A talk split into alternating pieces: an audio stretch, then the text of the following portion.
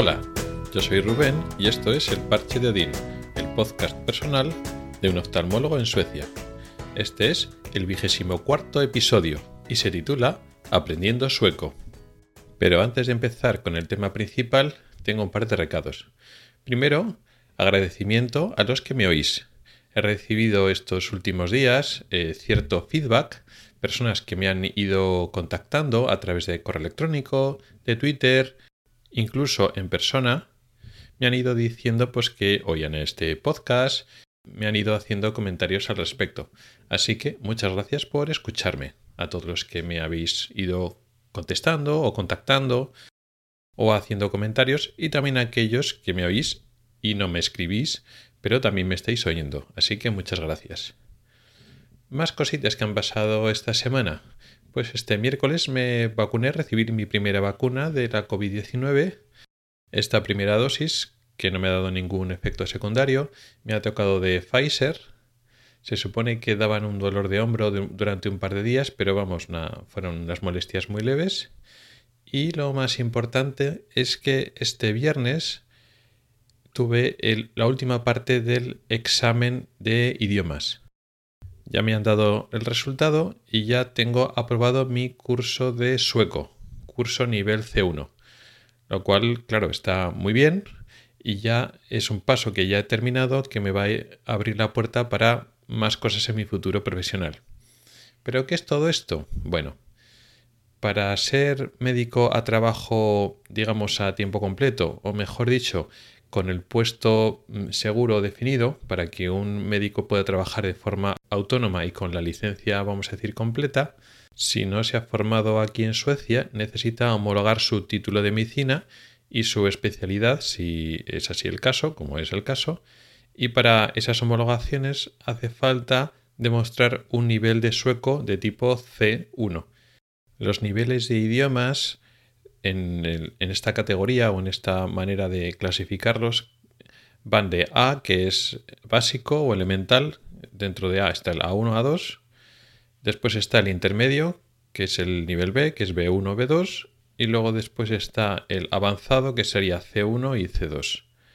Bueno, pues actualmente para ejercer, como decía, digamos con el título totalmente homologado, hace falta un nivel C1, que es un nivel bastante avanzado. Antes pedían un nivel B, intermedio, y hace uno tantos años, hace relativamente poco, no pedían nada para trabajar como sanitario, no solo como médico, sino en otros puestos sanitarios no requerían pruebas de, examen de idiomas. Antes de llegar a Suecia necesitaba llegar a un nivel intermedio antes de mudarme aquí y entonces estuve estudiando unos meses en España antes de venir aquí y a partir de aquí empecé un curso de nivel avanzado que por una serie de motivos se retrasó un poco porque si llegué aquí el 1 de noviembre hasta comienzos de enero no empecé el otro curso. El curso de verdad em, apuntar a otro curso que se supone que era también de sueco y de otras áreas de, dentro de la medicina pero no era el, nivel de idiomas de sueco adecuado para, para mí Así que al final ese curso eh, lo dejamos y entre que encontrar un nuevo curso, pues tuve dos meses que no estuve recibiendo cursos, sería de noviembre a diciembre. Con lo cual, pues de enero hasta ahora era, digamos, este curso intensivo o acelerado para intentar llegar a nivel C1.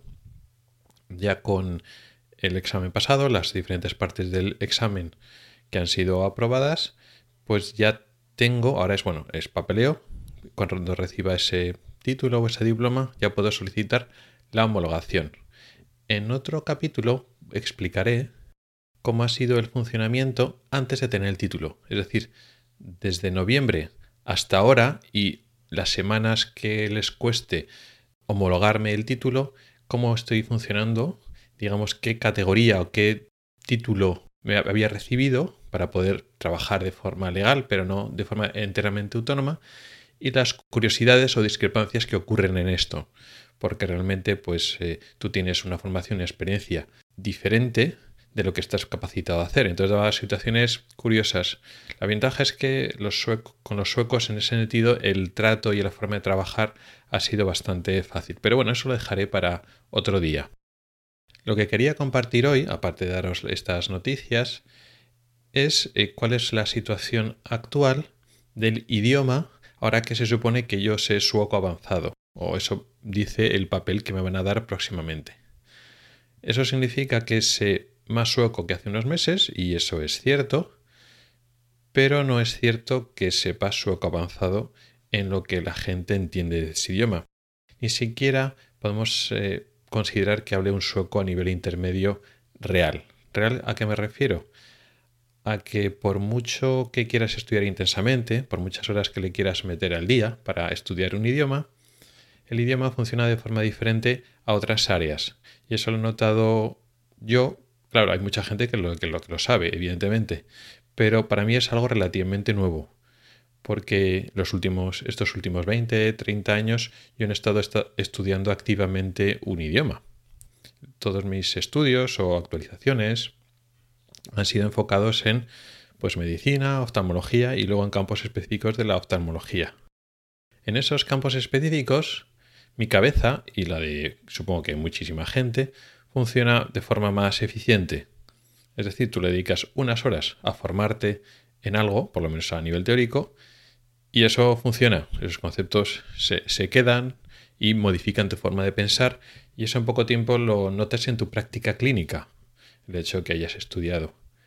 Eso igual se nota más cuando eres residente durante los primeros años de tu vida de adjunto, de especialista, que efectivamente pues los primeros meses y años de experiencia y, mm, digamos, el esfuerzo que dedicas a actualizarte y a formarte se nota en la práctica clínica en muy poco tiempo, porque esos conocimientos entran rápidamente.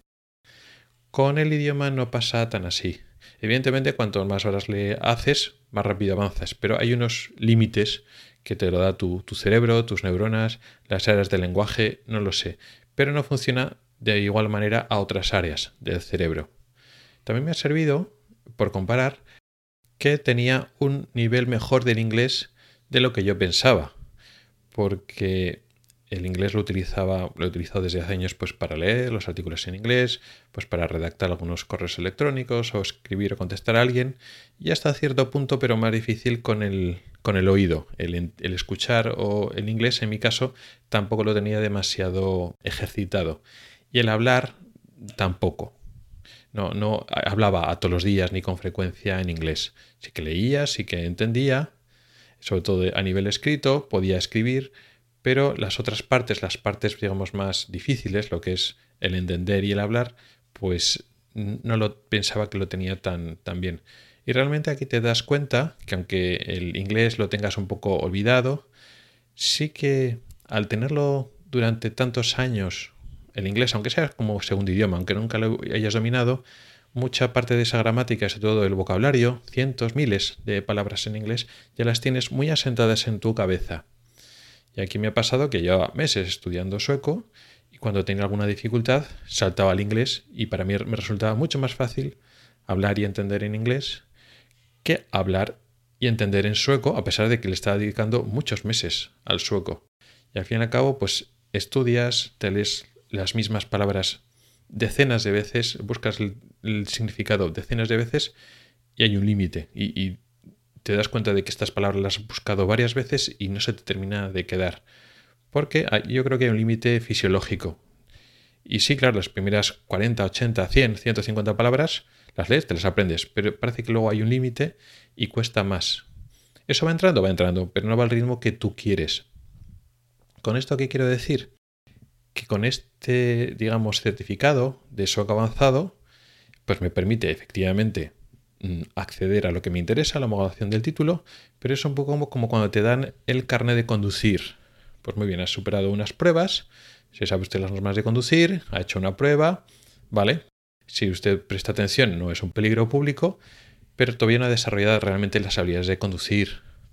Después de 3, 4, 5 años, de estar conduciendo con regularidad va a conducir mucho mejor que ahora con el examen recién sacado. Pues yo creo que me pasa esto, esto mismo con el idioma. Sí, pues tengo un tengo, voy a tener un diploma que dice que hablo sueco avanzado y sí que es cierto que lo noto en el día a día, que ahora pues cuando hablo con los pacientes o hablo con los padres de los pacientes no ando tan perdido y hace tiempo que no tengo que saltar al inglés constantemente para hacerme entender con ellos. Y ellos me entienden, pero todavía lo que es entenderse a yo tengo que prestarle mucha atención y se me pierden matices, eso es evidente. En este contexto, el plano de exigencia propio es muy alto. Cuando llevas toda tu vida acostumbrado a entender el 100% de lo que escuchas y te puedes expresar al 100% de tu capacidad lingüística, puedes explicar todos los matices en el idioma de lo que quieres decir, es difícil ver los cambios. Cuando tú entiendes un 15% y luego en unas semanas entiendes el 30%, parece que no has avanzado. Porque claro, tú en español sigues entendiendo al 100% y te expresas al 100%. Y de un 15 a un 30 significa que sigues pillando casi nada y explicándote fatal. Pues yo creo que pasa así. De forma objetiva me tengo que hacer un esfuerzo para alejarme de mis propias sensaciones y verme desde fuera y decir, bueno, bueno, pues eh, estás viendo tus propios pacientes, eh, tú solo, te explicas a los padres las enfermedades, ellos te explican sus síntomas, ¿pillas todo, todo lo que dicen? No. Pero te quedas con grandes dudas, porque bueno, si te queda con una clínica importante, pues mira, saltas en inglés, pides ayuda o lo que sea, y realmente no, no te quedas con grandes dudas, hay pequeños matices, pero lo vuelves a preguntar, lo preguntas de otra manera, o lo expresas, ah, entonces quiere decir que tal, y entonces de una manera u otra, aunque la, la, comunicación no es perfectamente fluida, realmente te haces entender. Y eso no pasaba antes. Entonces, de forma objetiva, sí que noto que he avanzado. Pero de forma subjetiva tiene la sensación de que no. De que te estás chocando contra una pared y de que, bueno, habla muy rápido, de que tienen muchísimas vocales, tienen muchísimas consonantes, muchísimos acentos y no lo pillas.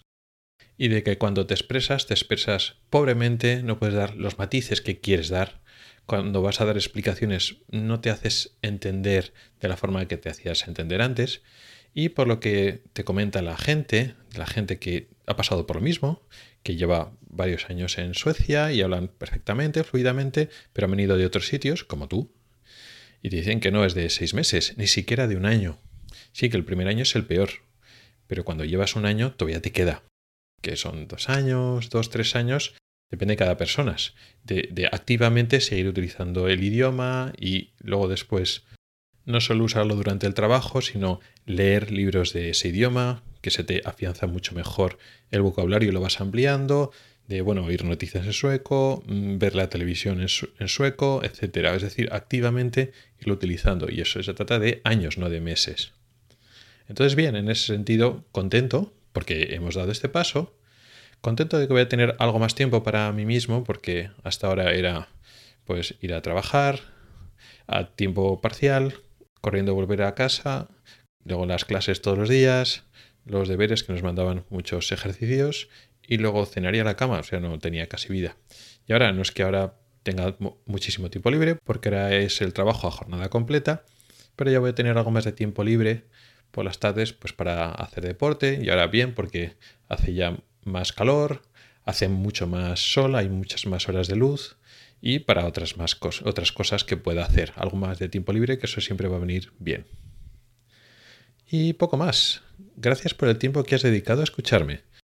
Puedes contactar conmigo por correo electrónico en elparchedeodin.gmail.com o por Twitter en arroba elparchedeodin. Puedes preguntar dudas, proponer temas o hacer comentarios. También puedes entrar al grupo de Telegram que se llama igual, el parche de Odín. Nos oímos la próxima semana. Hasta el próximo episodio.